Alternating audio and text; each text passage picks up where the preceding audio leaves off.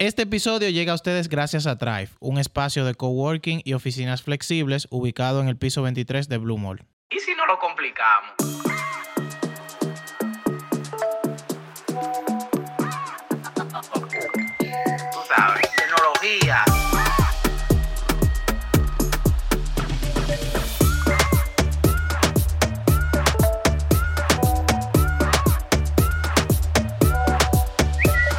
Dame un mangú con los tres golpes. Bienvenidos a su podcast de tecnología favorito, Mangú Tecnológico. ¿Cómo se siente? No voy a decir un podcast de tecnología. Y te iba a decir que no hacía sentido porque ya tú dijiste al inicio un podcast de tecnología. Exactamente. Por eso. Es lo, que no corté. dijo el eslogan, pero No dije el ya eslogan, la gente se lo sabe, pero fue tranquilo. diferente. ¿Vieron? Por aquí, a quien escuchan, a Alian Hernández. Oscar Díaz. Y Gregory Carmona, no, yo no, yo no, no puedo contigo. Bueno, para que tú veas, improvisando en el inicio. Innovando, dique. Innovando. A mí lo que me gusta es que ya él no lo hace 15 veces el intro, como antes. Lo practicó No, ya nosotros... No, no lo practiqué. Chileamos Él lo platicó ya. porque antes de empezar él dijo, no, yo voy a dar la introducción. No, fue ahora que yo dije, conchale, déjame comenzar a innovar. Nosotros dijimos en un episodio que eh, introduciríamos cambios. Y esto es parte de. Ya, dale. El cambio va. bueno, señores, hoy... ¿De qué vamos a hablar? No, mentira, yo sí No, sé. no, yo no, sí sé. mentira, mentira. Señores, hoy vamos a hablar... Parece que no se puede estar bebiendo vino cuando vamos a ir a grabar ya. ¿no? Se cruzan. Ya yo me serví de nuevo. Hoy vamos a hablar de un tema muy interesante, como todos nuestros temas que son interesantes. Ese otro speech que estamos casi quitando. Sí, ese- ese- hay, hay que aplicar la innovación Sí, ahí No, también. pero tú sabes lo que me quilla, que él es que lo introduce, el speech, y, Y después lo quiere quitar. Me jalto, me jalto después lo quiere quitar. Pero bueno, hoy vamos a hablar sobre las TIC, pero orientadas a la educación. Exacto. Hemos dado pinceladas en otros episodios sobre el tema, porque entendemos que es pertinente de que la gente y la comunidad sepa de lo que está ocurriendo a nivel de tecnología en educación. Y también tener una opinión fresca, joven, de una persona eh, con una dinámica como la nuestra, que está envuelta en ese mundo. En el Insight, Insight, Insight. Exacto. Y para ello, hoy nos hacemos acompañar de Yulisa Mateo. Bienvenida a nuestro podcast. Venía Yulisa. Gracias por tenerme por acá. Muy feliz de que ya esta mi invitación se haya concluido. Sí, ella me está mirando a mí.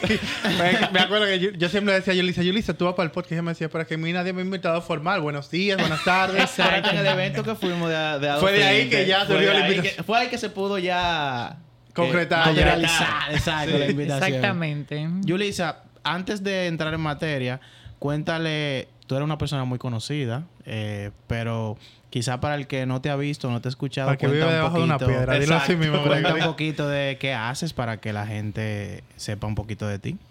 A veces es muy difícil tratar de como de, de ponerme un solo sombrero. Sí. Voy a tratar de resumir bastante los tres roles que hoy en día como que estoy ejecutando. El primero de ellas es que soy consultora, trabajo en el tema de tecnología, transformación digital, simplificación de procesos, ese mundo de hacer que las cosas marchen mejor.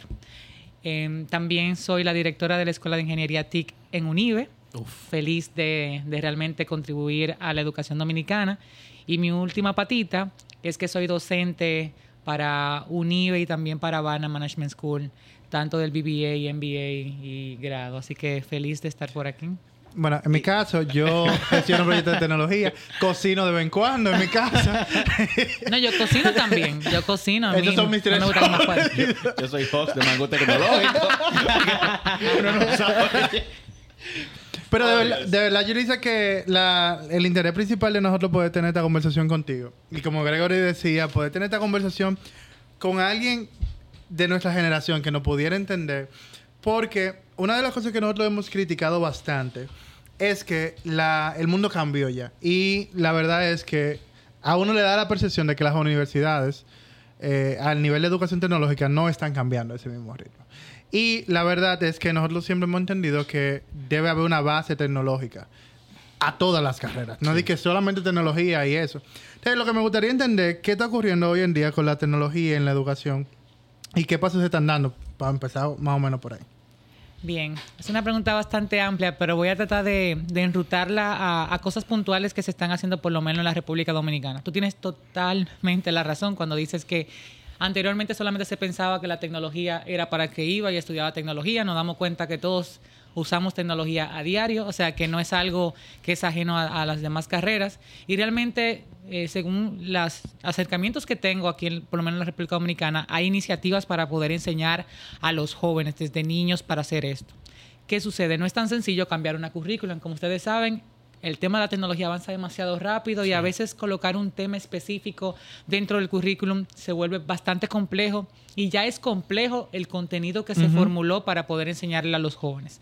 O sea que en- eh, se tiene que dar un proceso para poder llegar ahí que involucra primero entrenar a las personas que van a enseñar estas clases. Imagínate que si esto se hace de manera masiva, tú vas a tener que tener una gente en Pedernales que sepa tecnología para que enseñe tecnología.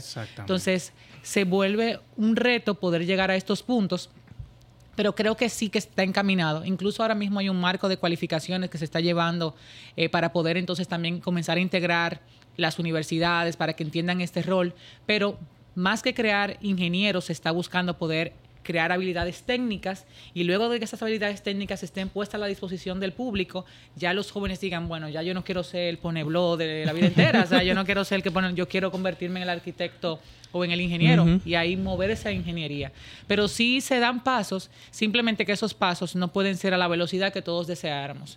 Y también hay que tomar en cuenta que no necesariamente todo el que está en la cumbre, el que toma decisiones, conoce de los temas y lo maneja. Entonces, todavía se convierte aún más difícil de que ellos difícil. entiendan por qué tenemos que incluirlo. O sea, que hablar de STEM en la República Dominicana es un tema y creo que ustedes están colaborando que por lo menos el tema llegue a público general. O sea, a veces nos tienen como los raritos de la sala y, y hay que decirlo. Pero cuando la gente comienza a comprender que todo día tú lo usas, ya la gente como que se apertura un poquito. Sí, yo incluso cuando estoy en algo, rompo el hielo diciendo, yo, yo no veo anime, por ejemplo. O sea, le digo, yo soy el, el informático que no ve anime. Yo me pongo tenis, uso camisa. Normal. No, normal. Bailo, bebo vino. Vivo, o sea, soy una gente normal. Todavía en el 2023, cuando se piensa en un informático, se piensa en una gente que anda en un hoodie, la barba larga, una cosa que... De cuidado. andas- Imagínense No, ustedes de que son varones, imagínate lo que esperan de la mujer. Sí, en verdad. Y yo puedo ser muy sincera. Hubo mi momento cuando yo estudiaba en el ITLA, donde yo, para poder encajar en el círculo, porque éramos muy poquitas las mujeres, comencé a vestir un poco más masculina. Yo me sentía ahí media extraña, aunque yo quisiera quizá maquillarme o hacer cosas, sentía que la esencia del que estudia informática era andar de peluñado, que el que estudiaba, por ejemplo, pase abogado, tú lo veías ensacado desde que entraba el primer Sí. semestre, como que cada carrera tenía su estilo. El que estudiaba arte gráfica tenía que andar con un sucio de pintura en un lado. O sea, esas eran cosas como que la gente se imaginaba, pero un día yo dije, no, o sea, no hay un modelo único y, y el hecho de que al final del día, para que yo demuestre que sea algo, no puedo también ser buena en otra cosa, pues, yo no estoy de acuerdo con eso. A mí me gusta bailar Claro. también. O sea, que abierta a los paris que ustedes hacen. Y sabes- bien. No Estamos casi cerrando gra- la no mucho. Que esta gente no se le puede hablar de coro. Tú mencionas... Sin pelear. No, Oye, no, tranquilo, Gregory. Dale, dale, dale. No, no, Ok. ok. Ay, canta Eh, Ah. bueno, hablaste en tu, en tu intervención sobre un punto muy importante y es eh, los educadores, que es, vamos a decir, la base por donde deberíamos empezar a introducir el tema de las habilidades técnicas. Y yo personalmente pienso que hoy en día ya las habilidades técnicas se están volviendo tan importantes como las habilidades blandas, por ejemplo, que Claro que siempre se incita a que los profesionales tengan habilidades blandas para ayudar a su mismo desarrollo profesional. Entonces, nosotros aquí hemos hablado mucho sobre el tema de eh, la brecha digital, por ejemplo, Sí. con, con otras personas que hemos invitado. Y todos coincidimos en que el tema de brecha digital es un tema no, no tanto de la parte técnica tecnológica, sino de la parte cultural. Entonces, pasa mucho que hoy en día hay muchos programas y muchas cosas que incitan a, a que la tecnología, por ejemplo, vaya introduciéndose en las escuelas, en los, eh, las universidades, pero los, las personas que están encargadas de guiar a los estudiantes quizás no cuentan con las habilidades necesarias para eso. Entonces pasa a veces que los estudiantes tienen más habilidades que los Eso mismos es profesores. cierto. Porque hoy en día pasa con los niños. O sea, en mi casa hay dos niños, por ejemplo, y ellos saben muchísimas cosas más hasta que yo, porque son nativos digitales. Exactamente. Y, y hoy en día tienen desarrollada esa habilidad a un nivel que tú para caer de atrás tienes que hacer un esfuerzo bien grande. Y yo siento que en la pandemia fue que quedó más evidenciado eso.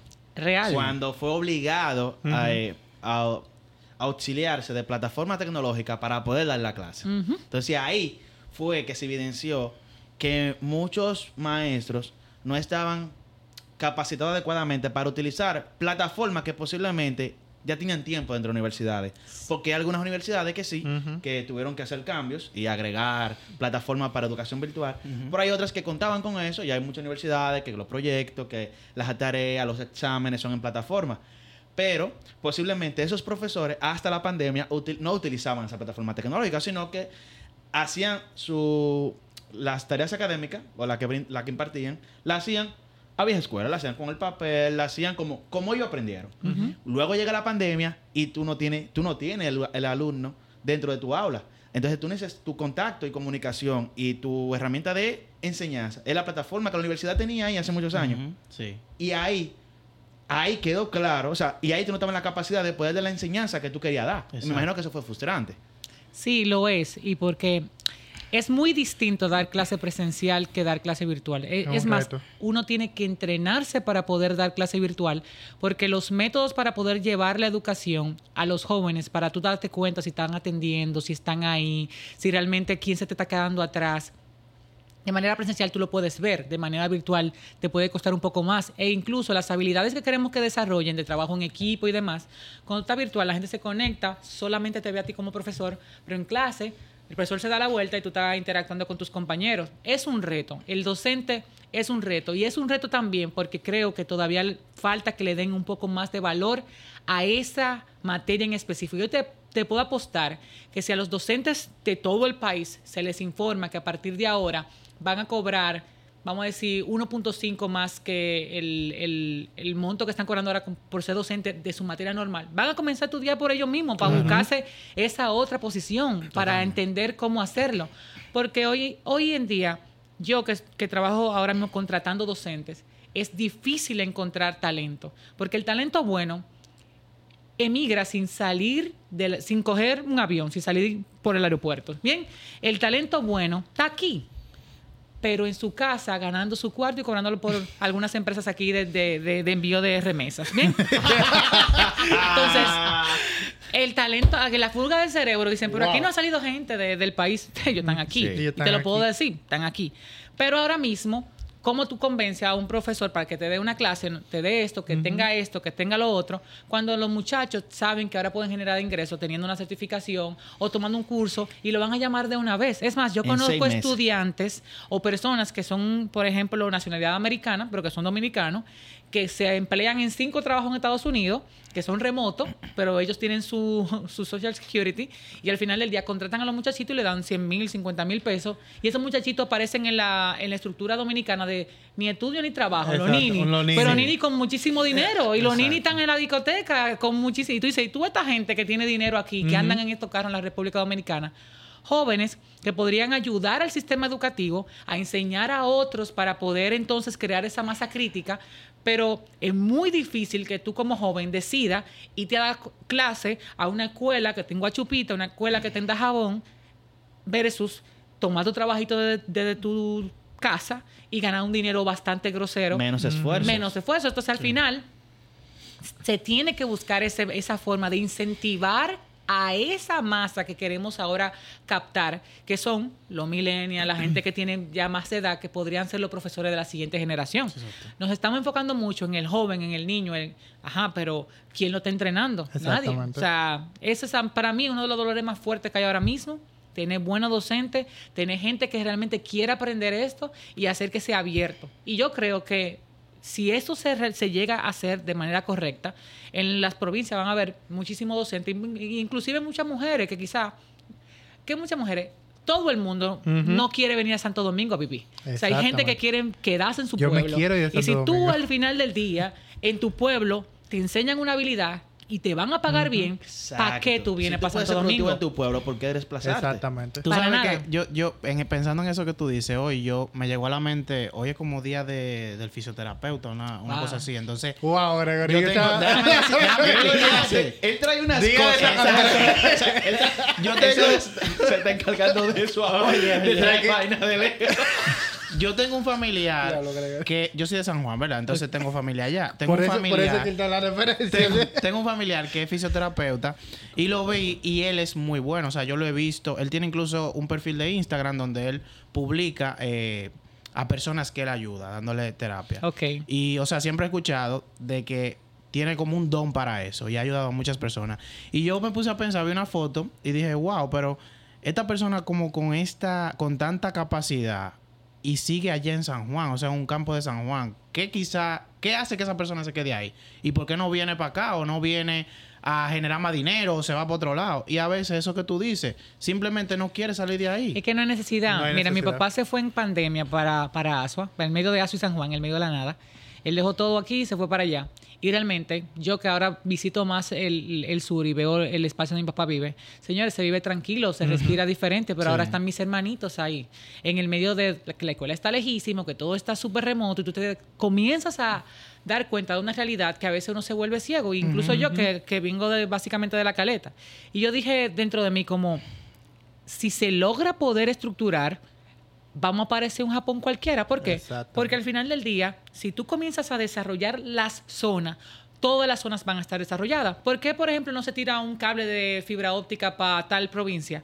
Porque no hay la cantidad suficiente de clientes para pagar ese servicio. Automáticamente sí exista una masa crítica de gente de- desarrollada y entrenada, un plan estratégico que combine la academia, el gobierno, el sector privado y se digan aquí ahora se van a implementar nueve empresas de aquí a ocho meses.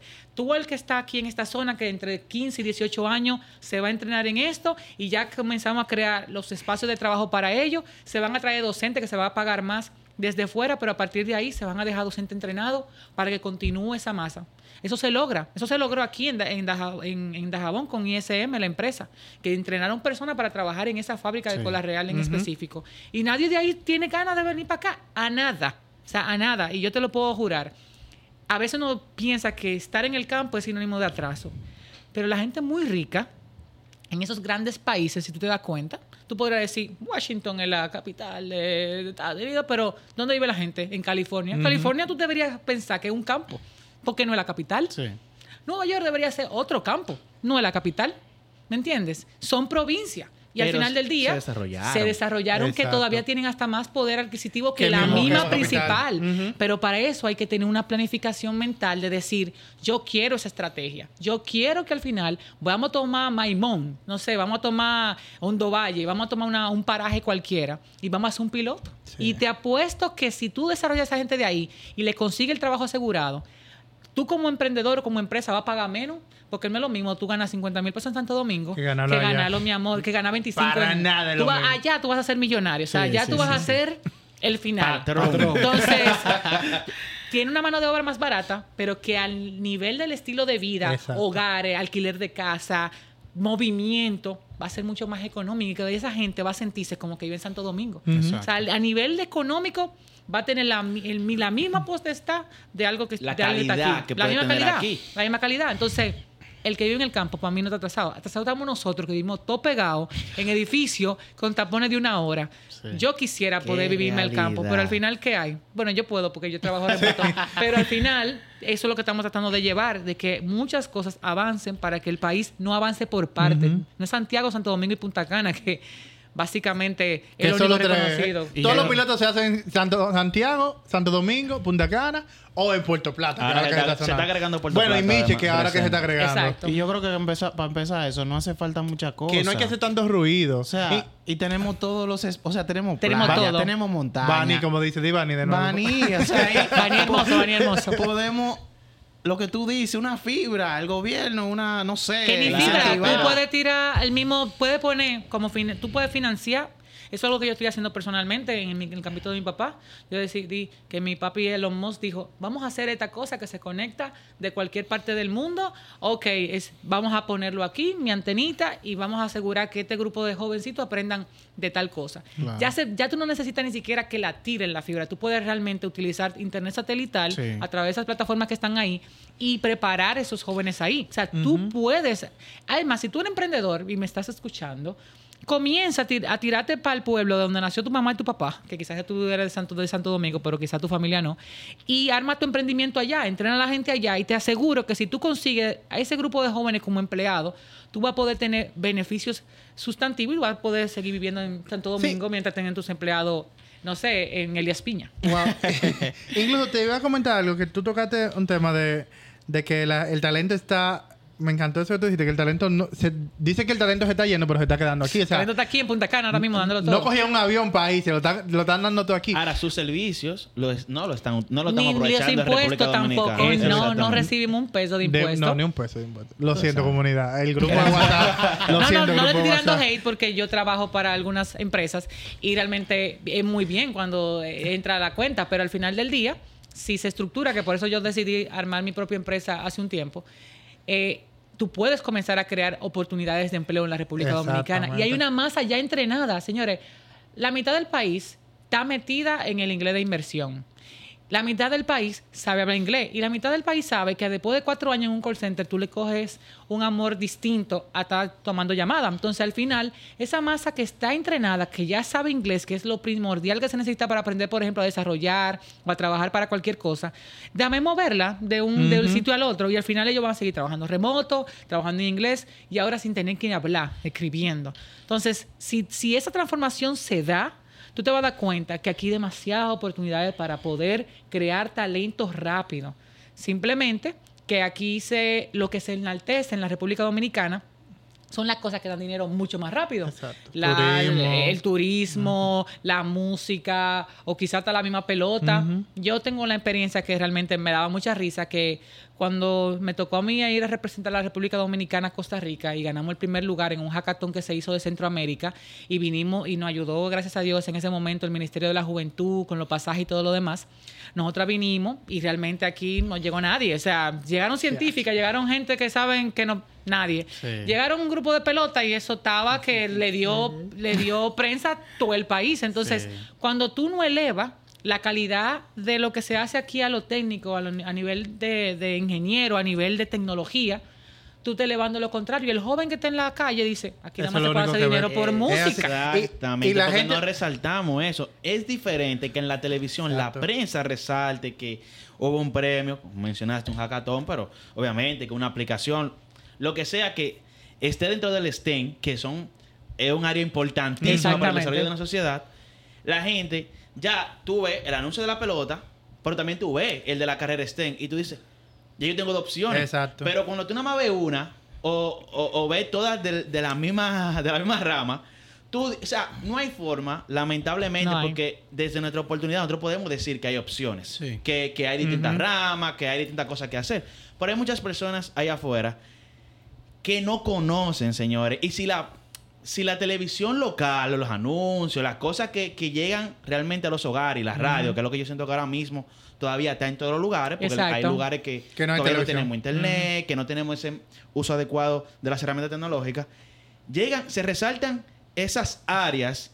No es lo mismo tú, por decir, da jabón. Yo escuché un anuncio de que, wow, eh, eh, en matemática tal cosa. Ay, miren, matemática, se puede hacer. Y dan premio. Ahorita por el premio, por, la, por, la, por la necesidad del momento, por el premio, yo me embarco en matemática. Y ahorita después de ahí yo puedo hacer analista de datos, puedo hacer otra cosa.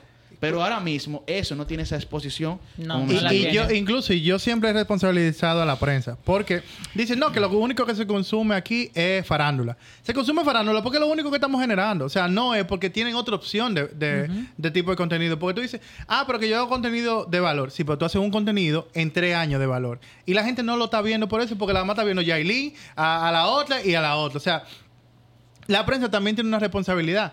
Y el... Pero la el- persona no lo entiende tampoco. Estamos Es- hablando de que no lo entienden. Tú Exactamente. no puedes soñar algo que no le ha puesto la mano. Aquí se hizo un evento eh, que creo que fue el Clarotec en un momento.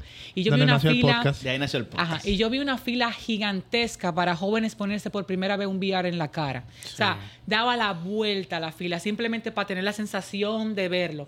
Yo me imagino que de esa fila por lo menos 10 jovencitos dijeron cómo con qué se come esto. ¿Cómo funciona? Pero si tú nunca le has puesto la mano a algo, ¿cómo tú sueñas con algo? ¿Cómo tú dices, me encantaría ser piloto de drones y hacerlo con drones si nunca lo, he- lo he puesto la mano? Hasta que tú no to- hasta que yo no toqué la primera vez la computadora, te lo juro yo, que quería hacer del arte, y aun- eso no me da bien, yo no soy buena en esa, en esa área, hasta que yo no toqué la computadora y me di cuenta el poder que me daba el hecho de que yo hacía que esa cosa hiciera lo que a mí me daba mi gana.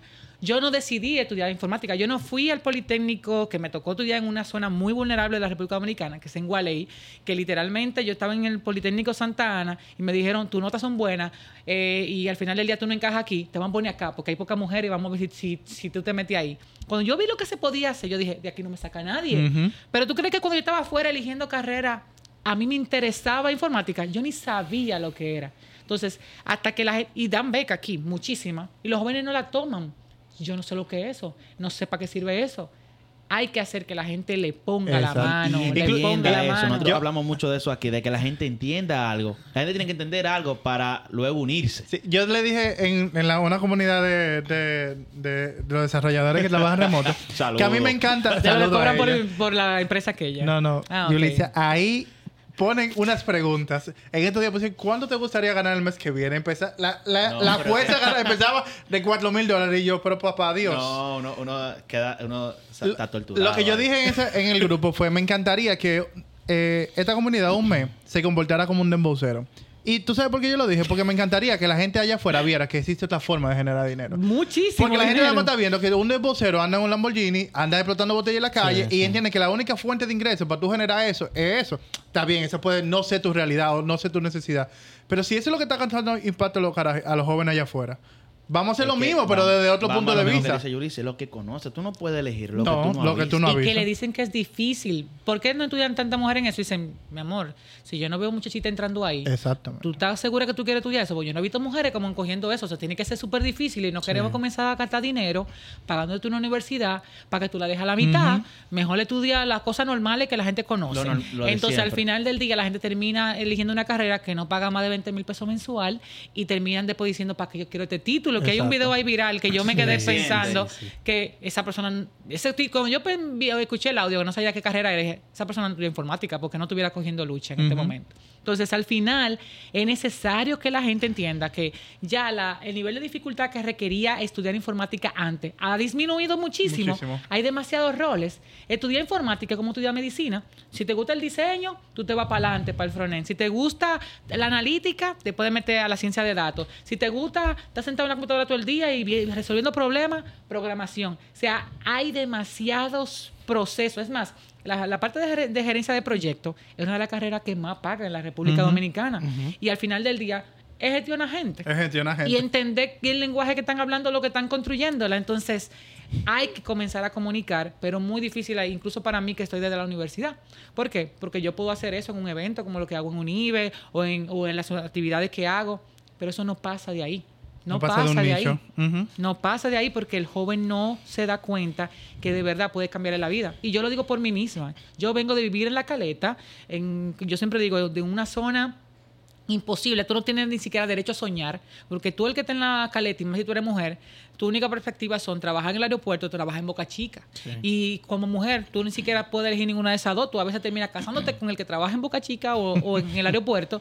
Y al final yo vine aquí por Chepa, que no fue de que la capital, al lado Popi, al lado de no sé qué. No, yo terminé en el ensanche Espaillat y, y comencé a estudiar básicamente en Gualey. Cuando yo le digo a una gente que, que, que solamente conoce mi última parte de la historia, que es que yo fui a Varna, que yo eh, fui a Unive, que no sabe realmente mi historia, que todo eso comenzó con becas, que comenzó con esfuerzo, cree que al final del día ha sido siempre mi vida, que yo vengo de una familia adinerada, cuando realmente fue la tecnología que me sacó del momento donde yo estaba. Si yo no estuviera replicando la misma situación de todas mis tías, de muchísima gente que yo conozco, donde a muchas niñas las crían entendiendo, pórtate bien, sé calladita, trata de, de comportarte para que un tipo venga mañana Y te, diga a resuelve ti, la vida. Esta- tú eres mi mujer. Entonces, esto no está llegando, este mensaje no está llegando directamente a las personas que tienen que llegar, que son esa zona. ¿Y por qué no llega? Porque yo a mí me he dado taller en Barahona, yo he dado taller en San Juan, yo he dado taller en Asua. ¿Qué pasa después de ahí? Está lejísimo el acceso. Yo pensé que cuando se entregaron todas esas computadoras, esto iba a cambiar. Dije, wow, ahora todos los jóvenes tienen, ahora van a poder llegar. Eso El entrenamiento, fue entregamos así. las herramientas sin ¿Dónde está el profesor? Exactamente. ¿Dónde está la gente que lo va a guiar? Que le va a enseñar. ¿Dónde está la estrategia completa? No es que me dé el equipo, es que me diga. ¿Qué el pasa después equipo, de ahí? Me ¿Qué entrené, pasa? Fue lo que tengo dijimos. trabajo mañana. Nosotros grabamos un episodio en ese momento cuando se habló de esa idea eh, en medio de la pandemia. Nosotros dijimos eso mismo, como, o sea, bien, la tecnología no es simplemente Un equipo. equipo, Ujú. incluso como pasa en las empresas a veces, que las empresas cuando quieren hacer- Me transformé. cuando van a hacer, quieren embarcarse en un proceso de transformación digital, creen que hay que comprar servidores nuevos. A mí tú me dices que, No, que no, es mi no. trabajo. Por eso traigo el ejemplo aquí. Entonces, es lo mismo. No, la tecnología no simplemente es la herramienta y- o el dispositivo. Hay un grupo de estrategias que tienen que converger para que, para que eso realmente sea productivo y se le saque provecho. Así es, totalmente de acuerdo contigo. Tiene que existir una estrategia, tiene que ser un proyecto, tiene que exis- existir una intención. Realmente países que me sorprenden, que eh, recientemente se anunció que va a abrir, eh, en El Salvador se va a abrir una oficina de, de Google. Que Yo dije, wow, tenemos años. oportunidad. Perdimos la Yo oportunidad. lo ese mismo día. Y aquí que tenemos, tenemos oficinas importantes de marca, pero además están los vendedores. Aquí no hay un solo desarrollador. ¿Pero por qué?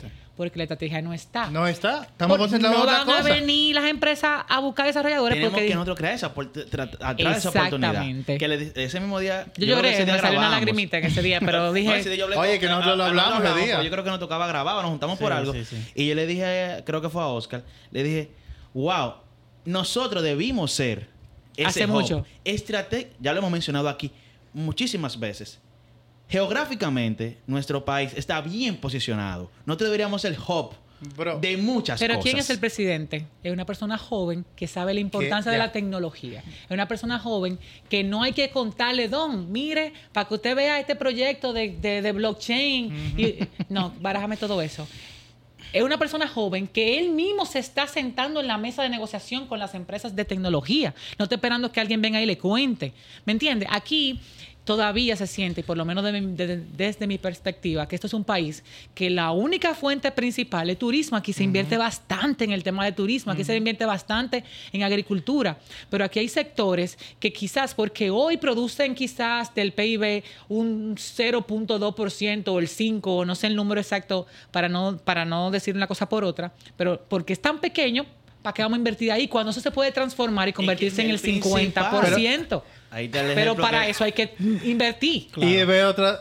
Hay muchos te casos. Lo mencionamos recientemente, el de Tagus Park en, en- en- Mira, no en lo- Portugal, que fue- es como... Yo estoy clara. Es como un Silicon Valley de, de Portugal y ahora esa, esa, esa parte de Portugal genera eh, un ingreso importante. O sea, aporta al ingreso fiscal como un porcentaje súper alto. Aprovechando que llegaste a ese punto del episodio, quisiera invitarte a que te suscribas a Patreon. Patreon, si no lo conoces, es una plataforma que apoya a creadores de contenido a seguir creciendo. En Patreon tenemos planes de 1 dólar, 5 dólares y 10 dólares. Si te interesa que Mangú siga creciendo como lo ha hecho hasta el momento con todo el apoyo que has recibido, suscríbete a Patreon. Mire, que yo soy diciendo de El Salvador. O sea, República Dominicana a nivel de fintech es la segunda eh, geolocalización de fintech más importante de Latinoamérica. Los mayores... Somos referencia en fintech. no, no, somos referencia. O sea, somos el segundo después de Chile, creo que. Eh, a nivel de, de capital humano, a nivel de tecnología, somos uno de los que más buscan en Latinoamérica completa. Y la empresa de tecnología, una de las empresas más grandes del mundo, va a poner su centro de operaciones en otro país que ahora que se está desarrollando. O sea, ahí que tú te estás fijando. Que la visión cambió reciente. que ahí es que Hace tú- unos años ahí no que tú era te la estás fijando que es un tema simplemente de, de, de reenfocar. Y yo no quiero que tú me des el 100% de tu enfoque. Exacto. No, no me lo des el Pero vamos a 100%. desarrollarlo. Pero, va- por Dios. Y eso yo no, yo no estoy de acuerdo que se haya hecho ese movimiento ahí porque eso habla muy bien de Latinoamérica Sí, no, no. entera. Claro, o sea, da, totalmente. da grandes pasos. A lo Pero que yo voy quiere es... que sea su país. Uno quiere que sea su Lo que país. pasa es que aquí, para el, del tema de desarrollo del liderazgo en esos aspectos, no basta solamente con tener intención. Intención tengo yo y tenemos nosotros que estamos aquí un viernes por la noche cuando pudiéramos estar haciendo esta misma tertulia sin los micrófonos, ¿no? La- disfrutando. Pero al final, esas decisiones vienen de posiciones que hoy en día no controlamos. Claro, yo todos los días pongo mi granito de arena y trato de acercarme a esos, a esos espacios, pero para que eso se dé, vamos a tener que comenzar a entender que requerirá muchísimo más esfuerzo que, que- que que tenemos todo de que se dé. Hay cabezas que tienen que al final del día estar pensando en que eso se tiene que dar y tiene que haber una mesa de conversación. Yo tuve la oportunidad de viajar hace un, hace un tiempo a Brasil con, con una comunidad acá que se llama el Internet Society y trabajé con gente de gobierno y demás. Y nos enseñaron todo eso, o sea, qué estaba haciendo Brasil, qué están haciendo esos países para poder llevar tecnología e internet a muchísimas zonas que eran vulnerables. Pero cuando eso se trajo aquí a la República Dominicana, te puedo decir que al final del día hay sus baches porque la hasta la distribución presupuestaria no está pensada para que la tecnología sea un, un- un ente principal.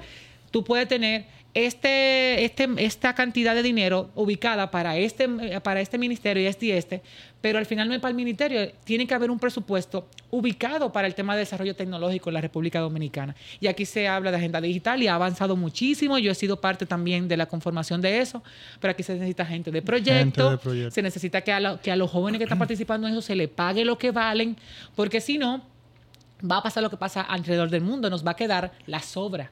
Y con la sobra a veces del talento no se puede trabajar.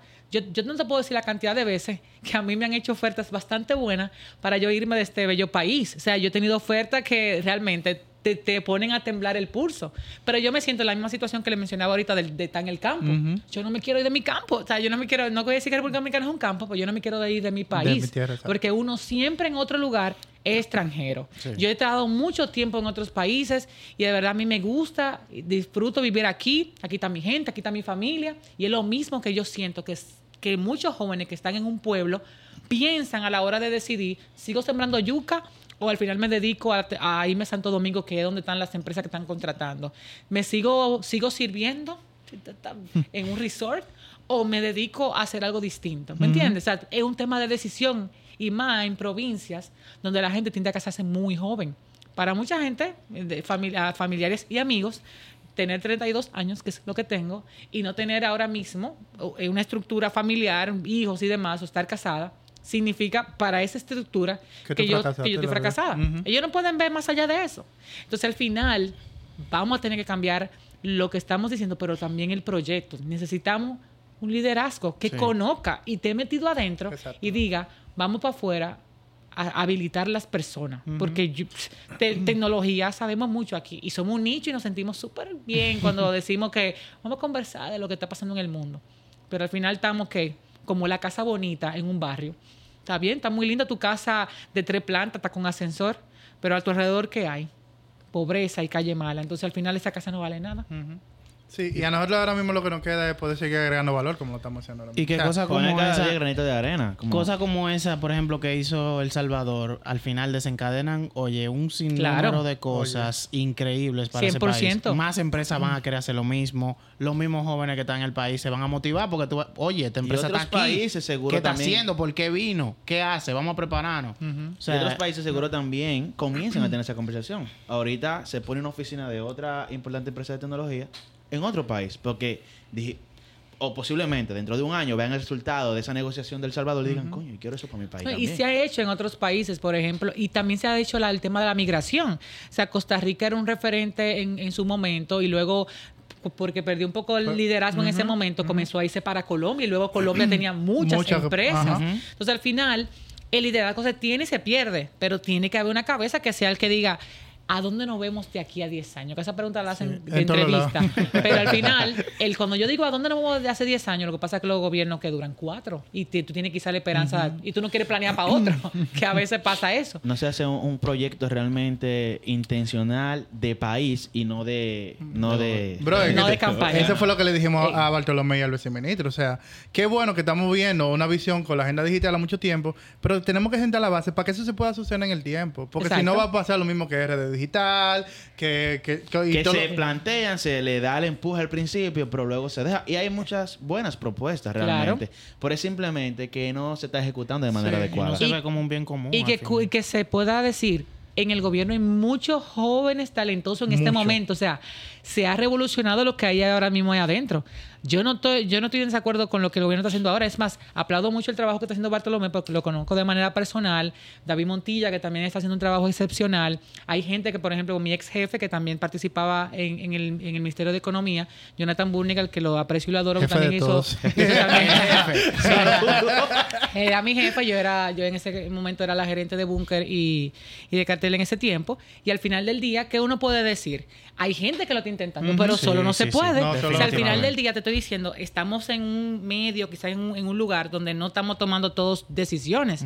Y al final, cuando yo siento que cuando dejemos de ver el gobierno como instituciones separadas y se vea como una gran empresa, y esa gran empresa tiene un solo presupuesto, y esa gran empresa no debería tener 37 departamentos de tecnología, uno en cada uno, sino un solo, y debería tener un espacio de innovación, un solo, o sea, la gente que se preocupa del back del backend, de lo que está sucediendo, la gente que se preocupa del frontend, la gente que se preocupa de lo que está en producción y la gente que se preocupa de sacar lo nuevo y se hace un presupuesto del Departamento de Tecnología del Estado, estaremos hablando otros idiomas. ¿Por qué? Porque ahí ya no vamos a tener que comprarle o hacer negociaciones con 500 empresas diferentes de Ajá. tecnología, sino que vamos a hacer vamos a hacer contratos donde todas tengan que participar y todas vamos a tener que trabajar juntas. Pero ahora cómo están, cada empresa tiene el suyo.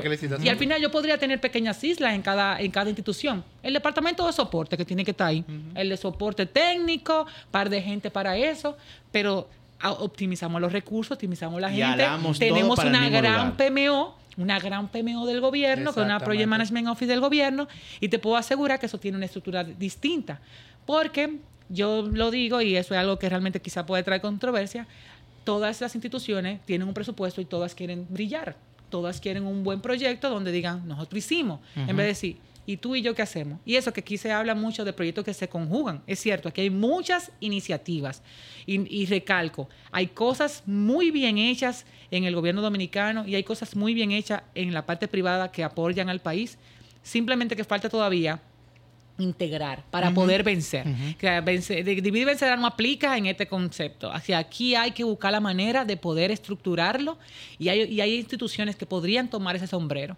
Simplemente que yo siento que aún si yo hago eso, yo le quito cabezas Le quito a diferentes instituciones, yo le quito personas a diferentes instituciones y, le- y las instituciones pueden sentir que las prioridades pueden cambiar, como, bueno, yo tenía mi departamento y si yo quería algo mañana, lo mío se hacía, pero ahora yo tengo que esperar una gran cola para que me asienta y al final, si eso se estructura correctamente, no hay necesidad Lo de es esperar esa cola. no va a ser cola. No, no va a ser cola, se por- va a lograr. Y en el sector privado funciona porque las multinacionales así es que funcionan. Son una gran empresa, tienen empresas en diferentes países, tienen gerencias. O sea, tú tienes cosas particulares de cada país que tú bien lo puedes tener en instituciones porque cada una quizás su naturaleza es diferente, pero al final que el objetivo sea común para todas. Y- eso que así puede que funcionar funciona. Y que perfectamente. alemos todo para el mismo lugar. Yo he trabajado en muchas empresas que tienen eh, estructura internacional. Y aquí hay una gente de marketing, allí hay una gente de marketing, pero todos reportan al de marketing regional. Ajá. Aquí hay una gente de tecnología, allí hay una gente de tecnología, pero todo el mundo reporta al mismo. Al final del día existen diferentes equipos, pero hay una estructura central La misma y, se- y hay, y hay un centro de recursos compartidos. No es como que yo tengo 15 departamentos de TI, yo tengo un departamento de TI que al final del día es que se encarga de la ejecución de los presupuestos para, para sacar la computadora, la compra de modernización. Porque como gobierno yo debería poder asegurar que sea más eficiente el tema de tener un brazo fuerte a la hora de comprar. Pues yo no te voy a decir, yo te voy a comprar 25 computadoras para el Instituto 1. Yo te estoy diciendo, yo te voy a comprar en enero 550 computadoras, 7 van para allá, 50 van para allá, 300 van para allá y te puedo asegurar que lo que me sale a mí comprar una flota no, le va, no. es lo mismo que me va a salir comprar las la 500 flotas. Entonces, es un tema de estrategia y eso ayudaría también a que tenga sentido lo que pasa en las provincias. Porque hoy en día cada quien está pensando en lo que se vea más. ¿A dónde que están la mayoría de los votantes en diferentes populismo. en cosas? Yo no quisiera decir que totalmente ahí, pero tiene un olor a, a que se podría ir por ahí.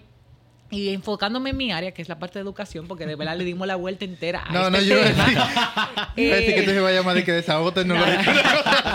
no, no, no, porque tomando en cuenta la parte de educación, si se centralizara la forma en la que se ejecuta, que hay mucho que se ha logrado, nunca voy a quitar lo que se ha logrado, vamos a poder eh, asegurar que la gente se esté educando y entrenando en lo correcto con una estrategia específica para lograr ese objetivo, con meta. A mí me encantaría que sea un, sistema público transparente que diga qué vamos logrando, qué se va ejecutando, que no sea que el presidente se tenga que sentar una vez cada año a dar una exposición. Es Un que yo en vivo, yo entre y diga, déjame ver en qué estado va el ministerio fulano de tal, cuánto se ha entregado y que yo sea el que esté atrás de lo mío. Porque yo soy el que estoy interesado de, de que esa carretera se concluya o que de aquello se concluya. Y lo único que va a permitir eso es la tecnología.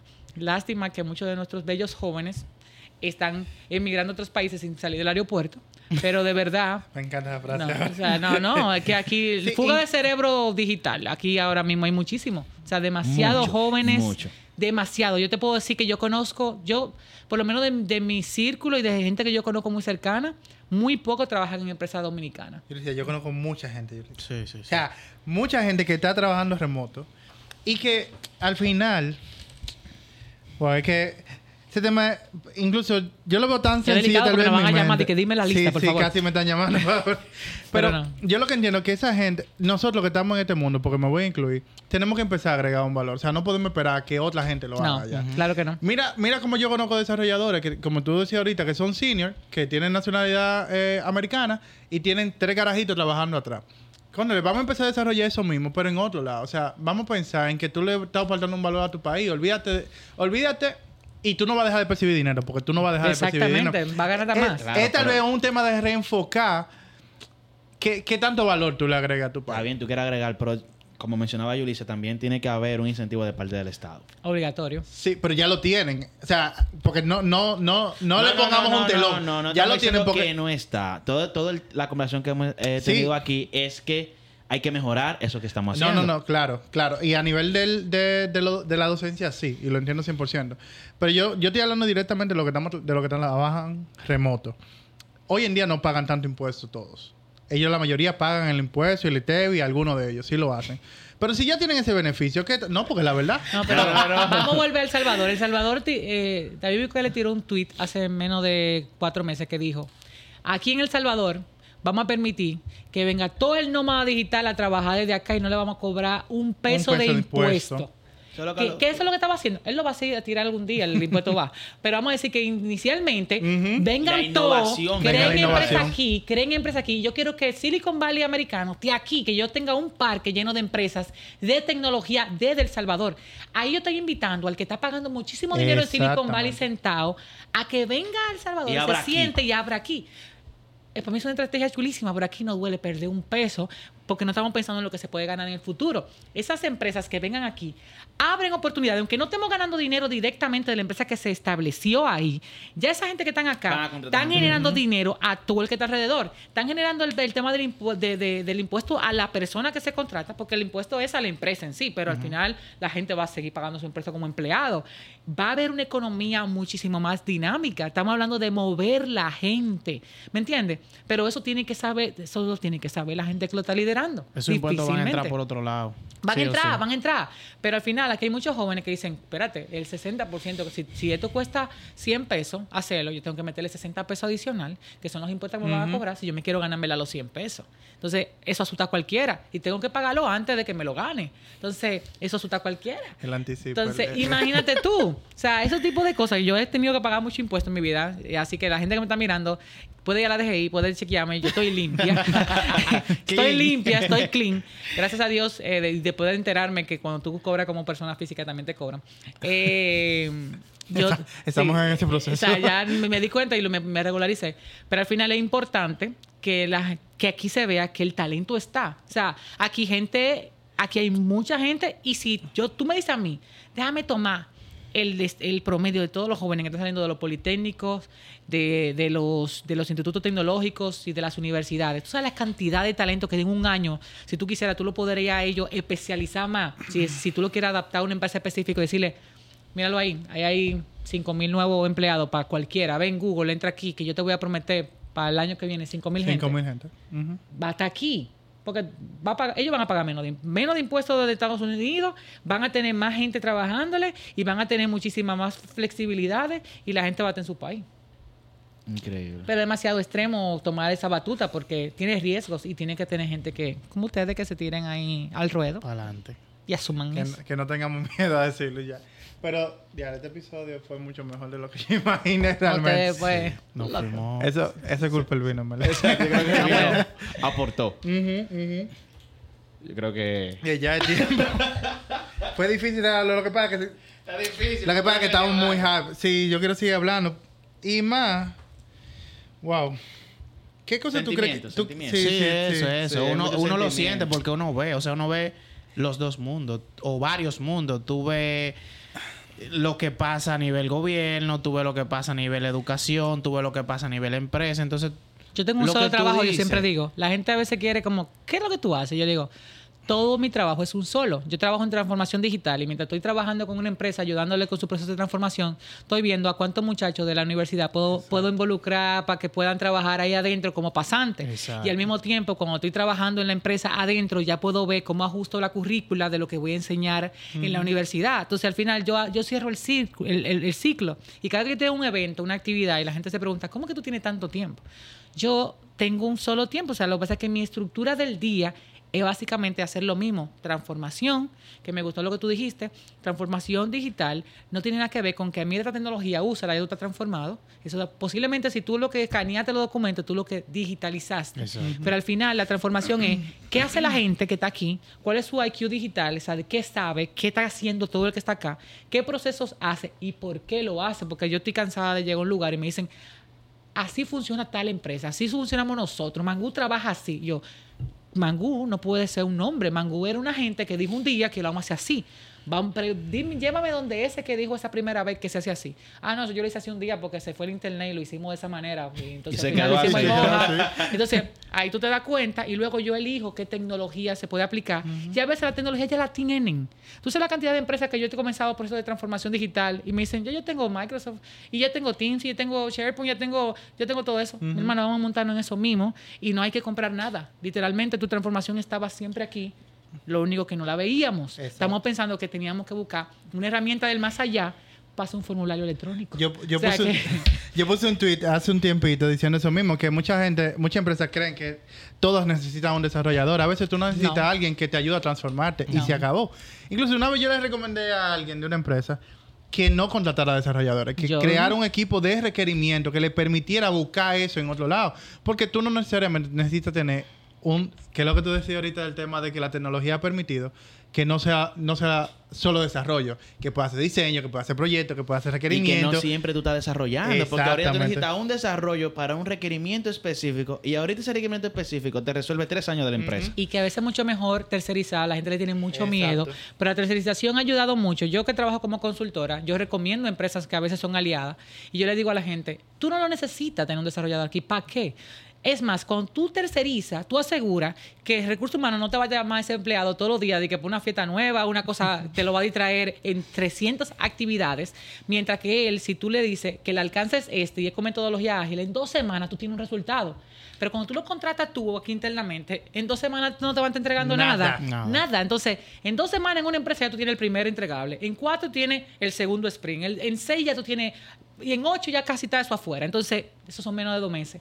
Estamos hablando de que es un cambio de paradigma. No, es que yo tengo que tener la gente adentro porque el conocimiento ver, se tiene que quedar aquí. yo digo, el conocimiento va a estar aquí si tú tienes aquí al product owner, al, que lo ideó, el código fuente es tuyo, esto es tuyo, y si está todo estructurado y se te entrega bajo los, los criterios de aceptación, mañana tú puedes moverte fácilmente de aquí a acá. No voy a comparar a las personas que desarrollan software con lo que limpian, para antes que me maten, pero eh, si mañana alguien no me está funcionando en el tema de cómo todo está quedando, a, mí, a nadie le duele cambiar de proveedor de una cosa de limpieza para otro mañana mismo. Y al final es un servicio, te está entregando rápidamente y tiene un compromiso contigo. Es lo mismo cuando tú contratas una empresa de software. Se evaluó, se levantó, se estructuró, tú me entregas y yo te pago. Si mañana un desarrollador se va, esa empresa tiene que ponerme una gente ahora mismo. Sí. Y se encargase de que todo se mantenga al mismo nivel. Por lo cual, no es que él la va a buscar a lo loco de fuera, es que él tenía que ya estar poniendo una gente, haciendo sombra a lo que están, para que si se mueve Para alguien o se se va de vacaciones, yo tengo una gente ya puesta. Sí. Entonces, a veces la gente no lo, no lo ve de esa Sí, manera. incluso yo leí un libro de Seth Godin que él decía que no todas las empresas necesitan tener un eje. Le encanta que yo haga eso. el eje es esa persona que es brillante, que Ay, sin él no, la empresa no se mueve. Nadie es es verdad que indispensable en Eh, lado. Así mismo, eres- vuélvete indispensable, creo que se llama el libro ahora.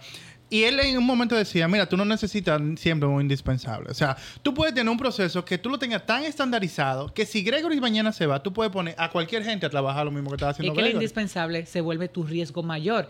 Si el indispensable se enferma, le pasa algo, entra en depresión, todo eso puede pasar, eh, o- o- o perece.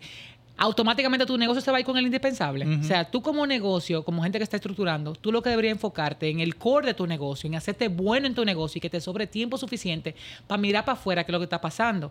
Muchas empresas en la República Dominicana, y por eso mucho de lo que yo estoy trabajando ahora internacional, eh, solamente se basan en que creen que vivimos en una isla y que los clientes que yo voy a tener, yo soy como básicamente un colmado, y yo más le voy a vender a los 10 clientes que están alrededor de mí que tienen mi celular para llamarme. Y no piensan en cómo yo este servicio Lo lo. Transformo para que realmente no solamente yo pueda darle el servicio a los 15 que tengo alrededor, sino exportar hasta el conocimiento. Es más, el colmado, si se vuelve tan estructurado y arma un est- algo bueno, puede decir, yo, yo doy consultoría de cómo a- poner un colmado a otro colmado que esté en Santiago, genero como consultor de cómo poner un colmado, tengo el colmado y puedo después inventarme 350 más servicios porque lo digitalicé, lo estructuro en una forma que mañana podemos tirar y que se acaba de salir el curso digital de cómo armar tu primer colmado.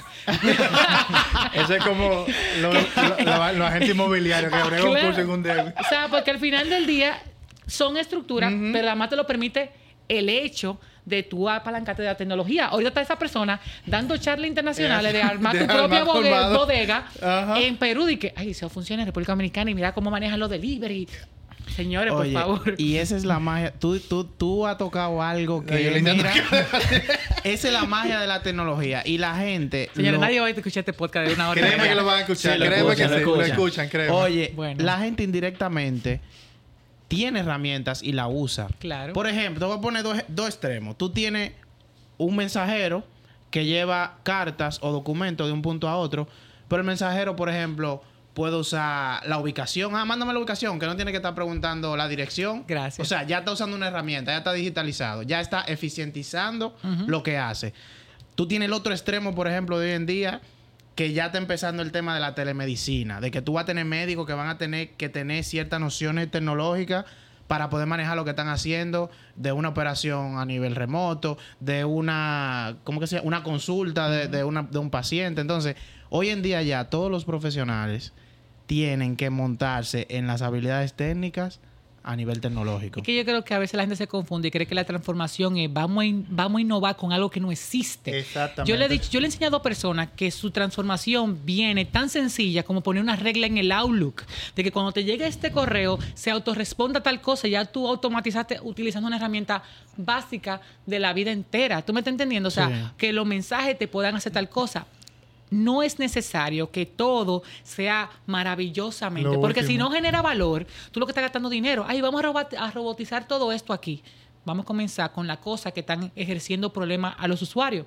Tan sencillo como vamos a hacer una actividad y ahora necesito el, el número de site de todo el mundo. Ahí está una gente, mándame un correo con tu site, correo uno, y todo el mundo copiado, todo el mundo copiado, dos millones de correos. ¿Qué, qué marca es para saber si es L o M? entonces, ay, pero que yo no lo vi, pero sáquenme del correo. Y el que dice sáquenme del correo, está mandando un correo A todo que el se le va a mandar Ay, Entonces tú dices, un formulario electrónico y un grupo de Teams donde estén todos los empleados para que se maneje el tema de sincrónico y asincrónico. Puede ser Teams, puede ser cualquier herramienta de, de- de Google, cualquiera. Yo no estoy casada con ninguna tecnología. No tengo sponsor. No free promo. Eh, no, pero no. Puede agarrar y poner el link en el chat de Teams, en el chat de, de Google Meet, en el chat de fulano y se acabó el tema. ya hasta WhatsApp Tú- tiene, que tiene eh, eso. Entonces eh, al el final. formulario de votación. Pero imagínate tú, la cantidad de gente que todavía entiende que si no se mandó por correo no fue formal. Exacto. Sí. Porque yo creo que mis palabras son como más específicas y más lindas si yo la mando por correo que si te escribí un chat por una herramienta de comunicación mira. interna. Ahorita un meme que hay de que si todos nos escri- si, si todos fuéramos como hablamos por correo. Ah. de que el paraíso todo el Sí, mundo. incluso. A quien pueda interesar. Gracias por tu pronta respuesta. Saludos cordiales. Saludos cordiales. ¿Sabes que tú dijiste el tema del colmado? Y me, y me trajo a colación algo que me sorprendió hace poco en el colmado. Yo, donde vivía, si yo llamaba al colmado y decía, tráeme un aguacate, el colmado me decía que no tiene. Normal, no tiene. Donde yo me mudé, yo llamé al, al colmado y pedí, tráeme un aguacate. Pedí tal cosa, pedí varias cosas. Y siempre me dijo que sí. Y yo había ido al colmado y el colmadito, el colmado es chiquitico. Y le digo, loco, ¿y de verdad ustedes tienen todo eso en el colmado? Me dice, no. Nosotros, eh, los cinco colmados que están cerca de por aquí, Estamos hicimos liados. un acuerdo y todito. Si yo no tengo algo, llamo, fulano, ¿tú tienes tal cosa? Sí. Él yo me lo están vendiendo al mismo precio que me está haciendo el cliente. La diferencia es que yo siempre te voy a decir que sí. Y el, el mismo proceso de automatización, que es lo que acaba de decir Yulisa. A veces creemos que tenemos que comprar el chat GPT-4 implementado Nada con de fulano eso. de tal, o el anuncio de Zapier que sale a cada rato en YouTube ahora. No, señor, eh, proceso tan sencillo como decirme, sí, yo tengo un producto siempre. Porque tú te sincronizaste con los otros colmados. A mí me llaman para eso. Mi trabajo es, yo por eso cuando alguien, alguien me pregunta, yo no me fui por el área de desarrollar software ni de crear una empresa de por ese estilo.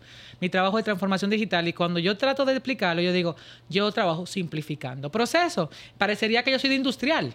Yo le digo, no, lo que pasa es que yo tengo el conocimiento de tecnología, tengo el conocimiento de que soy PMP y trabajo en proyectos y tengo el conocimiento de, de que lo que hay afuera. Y yo voy a veces a las empresas y estoy ahí y, y observo lo que hace la gente alrededor. Y es tan sencillo que todo el mundo sabe lo que me toca a mí, pero yo no tengo idea de lo que tú haces en tu día, ni, ni tú en tu día. Y trabajamos los tres juntos la vida entera. Y tú me mandas algo a mí, yo lo proceso y te lo mando a ti. Fulano le dio la gana que él lo que hacía es que lo acumulaba todos los expedientes a las 4 de la tarde los viernes para mandármelo. Y yo decía, ¿y este hijo de, de- de- de De la papá. santidad que me acaba de... Ahora yo tengo trabajo el fin de semana entero y luego te entregaba a ti el, el lunes una barrota de cosas. Cuando quizá, si tú entregabas uno, me lo mandaba, yo te lo mandaba, se hace rápido. Sin cam- yo a veces no tenía que cambiar nada. Yo lo que tenía que crear el tema de los LA y un sistema de monitoreo para que se viese cómo está fluyendo la cosa. Desestancar cosas. Lo que, Mi trabajo es desestancar cosas y aplicar la tecnología para que al final la gente trabaje más bien y felices. Yo siempre digo, antes lo que me, tocaba, me tomaba ocho horas hacer en el día, yo lo hago en cuatro, porque ahora yo tengo demasiadas herramientas que hacen que mi día me rinda. Eso es lo único, lo único que ha cambiado. En la universidad, yo necesito tener cartas para los chicos para que se vayan a estudiar afuera. Yo sé la, la información básica de cada uno, meto de Switch GPT, eso me hace una carta hermosísima para esa universidad extranjera americana, no sé qué. La leo, veo que realmente dice el fondo de lo que yo quería decir. Me tomó tres minutos, hace como 10 cartas, cuando yo antes tenía que ponerme a pensar una hora en a quien pueda parecer, porque no se pueden parecer. Porque si va para la misma universidad y son cosas diferentes, y él y es distinto estudiante, tiene que naturalmente verse diferente. Entonces, todo lo que me toma, me toma mucho tiempo, y esa es la, la idea del vago, o sea, mientras más vago uno sienta que uno es, más herramientas uno va a Sí. encontrar para hacer su vida más sencilla. ¿Qué O sea, eso soy yo. Eh, simplifico el proceso y busco la manera de, de- de preguntarme por qué lo estamos haciendo así. ¿Por qué? ¿Por qué, que, ¿Por qué que yo tengo que coger esa ruta? Ah, ahora tenemos todo el mundo Google Maps y no sé qué y cogemos. Pero antes había gente que esa fue la ruta que le enseñó su mamá. Y esa es la única ruta. Y decía, por afuera no puedo coger hasta la avenida. No, por ahí yo me pierdo. Sí, así. Y yo escuché a Fred Hanna, ya para ir cerrando, porque alguien me mira tan mal. No, y lo van a cortar dos, así que parte estos uno, dos me parte están- dos. Oye, oye, cómo- Estos dos me están matando. Oscar. Pues yo estoy emocionado. eh. El Fred Hanna decía hace poco que el mundo va a ser de lo que utilicen inteligencia artificial y el tigueraje natural. Natural. Yo O sea, ahí es que está la 100% clave. de acuerdo con él. Yo lo ya, ya el mundo es de uno. Sí, sí, sí. Ya pueden cerrar ya. bueno. Cierren, cierren. No, de verdad, la he pasado súper bien. Wow, se ha hablado aquí muchas cosas. claro, claro, no, se ha hablado demasiados temas.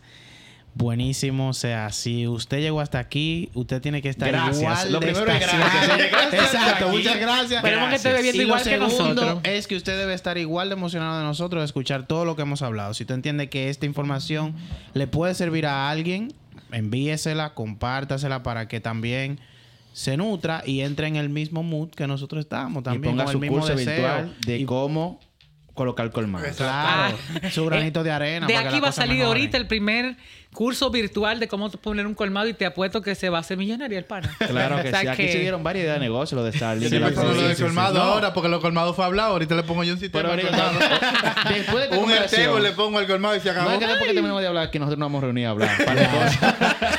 Yulisa, ¿cómo la gente puede encontrarte? Yo no soy mucho de redes sociales, pero si, si alguno tiene alguna pregunta eh, puntual, me puede seguir en Instagram, en Yulisa M. Mateo con J y W y S, que hay demasiadas. Eh, J y doble S, Yulisa M. Mateo. Ese es mi Instagram profesional. Claro, todos tenemos que tener nuestro Instagram aparte. Por si me encuentran en el otro, ese no es.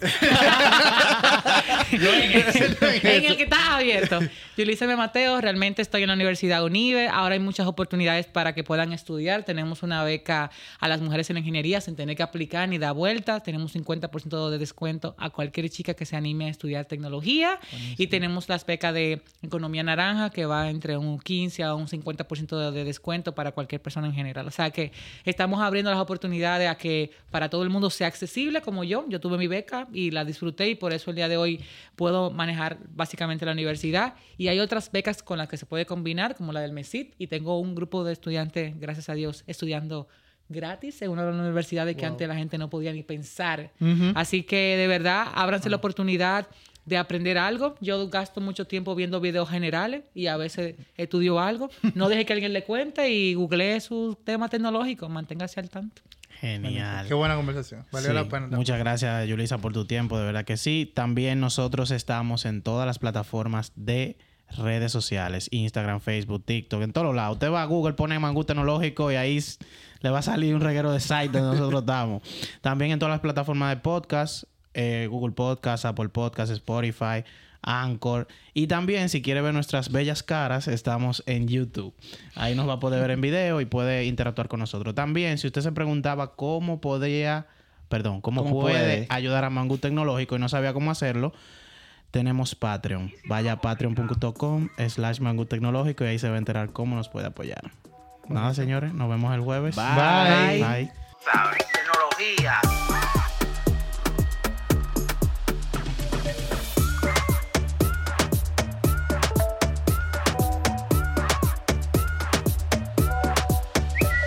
Dame un mangú con los tres golpes.